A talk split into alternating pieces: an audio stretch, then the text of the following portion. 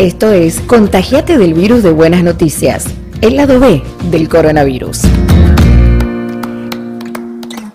Hola, hola, ¿cómo les va a todos? Ya estamos acompañándolos nuevamente en esta propuesta tan particular que tiene que ver con mostrarte algunas de las situaciones que también suceden más allá del contexto de la pandemia del coronavirus que sigue afectando en mayor o menor medida a distintos lugares del mundo, más allá de todo lo que se ha avanzado en este último tiempito.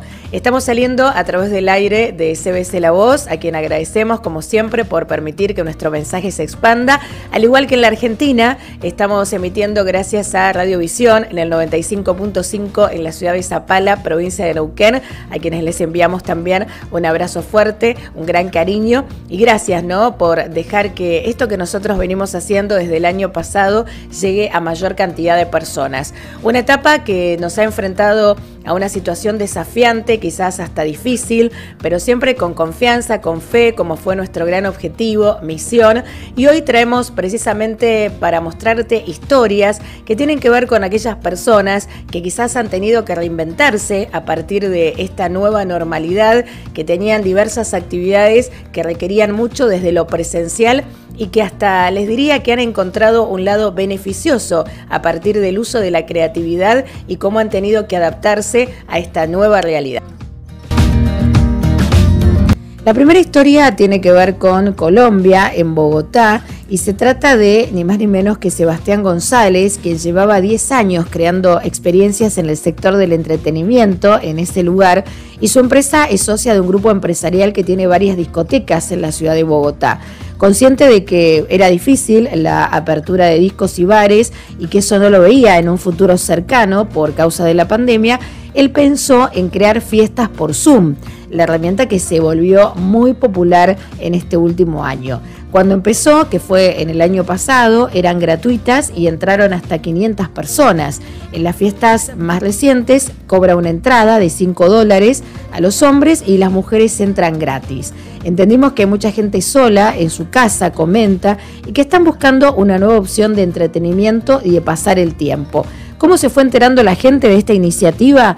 González dice que el boca a boca fue clave, pero también ha invertido en publicidad a través de Facebook y de Instagram.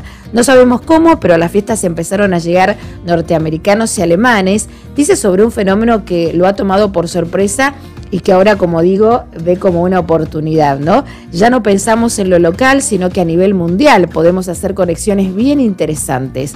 Y además, bueno, él dice, mientras que abrir una discoteca quizás para 800 personas tiene costos fijos, acá por internet me es mucho más sencillo.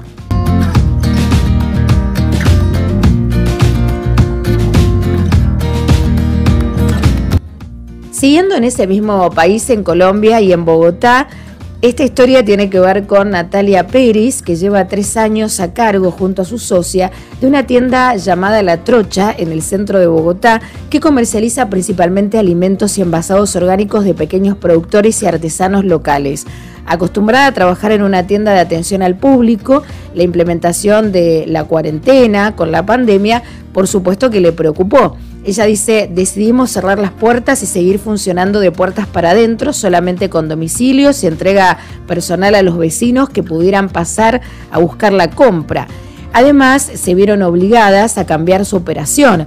Ahora empezaron a trabajar solo lunes, miércoles y viernes preparando las entregas y los demás días reciben los pedidos y se organizan con las fincas y los productores. Nosotros, hasta antes de la pandemia, comenta, no teníamos ningún sistema de domicilios organizados, así que tuvimos que movernos a encontrar un servicio de bici mensajería.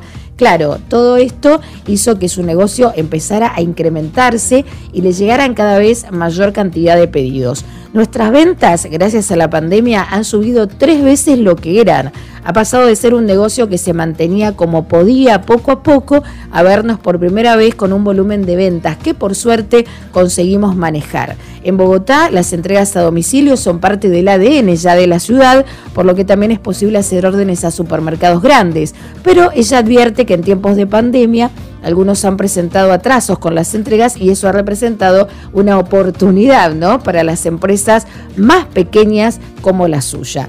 Ella termina diciendo, es bonito ver que mucha gente ha decidido irse por el lado de la comida orgánica y que ha visto esto como un buen momento para apoyar este ámbito, concluye.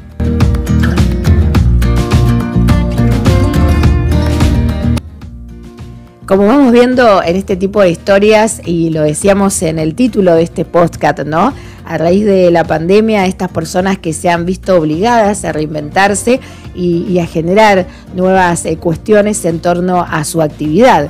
En este caso, clases online con un campeón mundial, Antonio Díaz. Es karateca, bicampeón mundial venezolano y empezó el año pasado entrenando para su participación en lo que van a ser los Juegos Olímpicos de Tokio, la primera edición de los Juegos que admite el karate en su programa. Mientras que Díaz se entrenaba en Hong Kong y España, eh, su centro de entrenamiento en Caracas, que abrió hace dos años, se mantenía activo y mantenía nuevos estudiantes. Pero las respuestas económicas convencionales para una recesión no iban a funcionar hasta que las personas pudieran volver a trabajar con seguridad cuando el gobierno venezolano decretó el año pasado esto de la cuarentena obligatoria, bueno, él recién terminaba de llegar de España y ordenó enseguida la cancelación de clases, por supuesto, en lo presencial. Ahí trabajaban dos instructores que viven de lo que ganan, al igual que otras tres personas que trabajaban en otras áreas del negocio, explicó. Algunos clientes cancelaron sus suscripciones, hubo quienes estuvieron de acuerdo con no pedir la devolución del dinero y al percatarse ¿no? de que esta situación no iba a ser temporal y que iba para largo, Díaz exploró una vía que normalmente había visto con ojos dudosos, que fue dar clases por internet. Empecé a hacer Instagram Lives a través de la cuenta del centro. Vi que mucha gente se sumaba, incluso de otros países. Él tuvo que improvisar un estudio de grabación en, su academia de karate. Después se pasó también a la plataforma Zoom, al igual que los dos instructores de su academia, aunque la transición no fue fácil. Está el problema de la conectividad en Venezuela, porque hay gente que nos dice que no tiene internet o que la conexión es mala. Y el otro desafío es la informalidad. La primera vez que di clase me inventé un trípode con un rollito de papel higiénico. Además dice que dar indicaciones y corregir posturas de sus estudiantes a través de una pantalla es bastante difícil. Pero en medio de toda esta improvisación, él reconoce que más público se ha interesado en lo que él hace y que a raíz ¿no? de haber transformado sus clases presenciales en lo virtual, se le abrieron muchas oportunidades.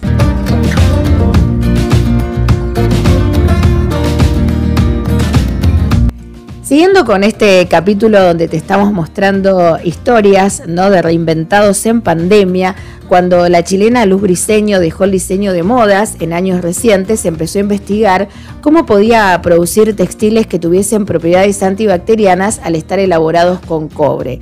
Se asoció con una ingeniera comercial, Soledad Silva, y con Rocío Casís, quien supervisa la producción y tiene también experiencia en textiles. Y crearon una empresa llamada The Cooper antes de la llegada del coronavirus, Briseño cuenta que estaban enfocándose en crear textiles antibacterianos para usar en quirófanos. Pero claro, cuando llegó el COVID, voltearon la atención hacia lo más urgente y empezaron a fabricar mascarillas con telas elaboradas con nanopartículas de cobre, una iniciativa que también otras empresas chilenas que trabajan con cobre han emprendido en el país que más produce este mineral en el mundo.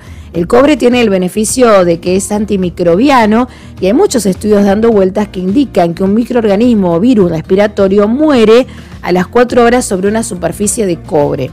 Como todos sabemos, el virus que causa el COVID-19 puede mantener su poder infeccioso por horas e incluso días, dependiendo del material en el que se encuentre, según los resultados de la investigación que hicieron en diversos institutos. ¿no? El virus sobrevivió y conservó su capacidad infecciosa en el cobre por apenas cuatro horas, mientras que en el acero inoxidable y en el plástico lo hizo por tres días. Entonces ella dice que en menos de un mes han vendido 60.000 mascarillas y que generaron empleo a más de 70 personas. Cuando íbamos a ferias médicas antes de la pandemia, la gente se entusiasmaba con nuestra idea, pero siempre decían que era más cara de lo que pagaban por otros materiales. Pero ahora, bueno, son viñedos, salmoneras, empresas de telecomunicaciones y de moda las que han comprado ya sus mascarillas para brindar protección a sus empleados. Comercializar las mascarillas para el mundo civil se ha combinado con la difícil tarea de obtener las certificaciones para avalar su uso entre el personal médico. Y ella termina diciendo que cuentan con el trabajo de virólogos y epidemiólogos para probar la mascarilla con la cepa del nuevo coronavirus.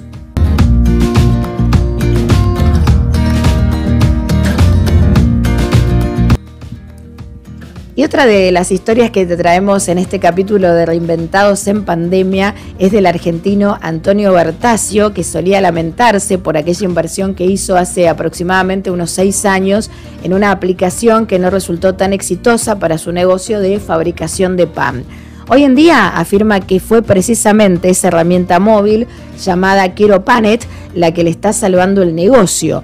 Nos dio una esperanza, un norte, es como que ya teníamos que hacer. Él explica la aplicación funciona mostrando un catálogo de panes congelados disponibles para hornear en casa.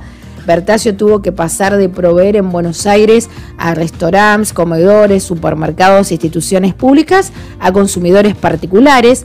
Lo primero que solicita la aplicación es el código postal del cliente y si está en la zona de operaciones de la empresa, enseguida se les ofrece el catálogo de panadería congelada que luego se despacha directamente a la casa del consumidor, quien finalmente hornea el producto.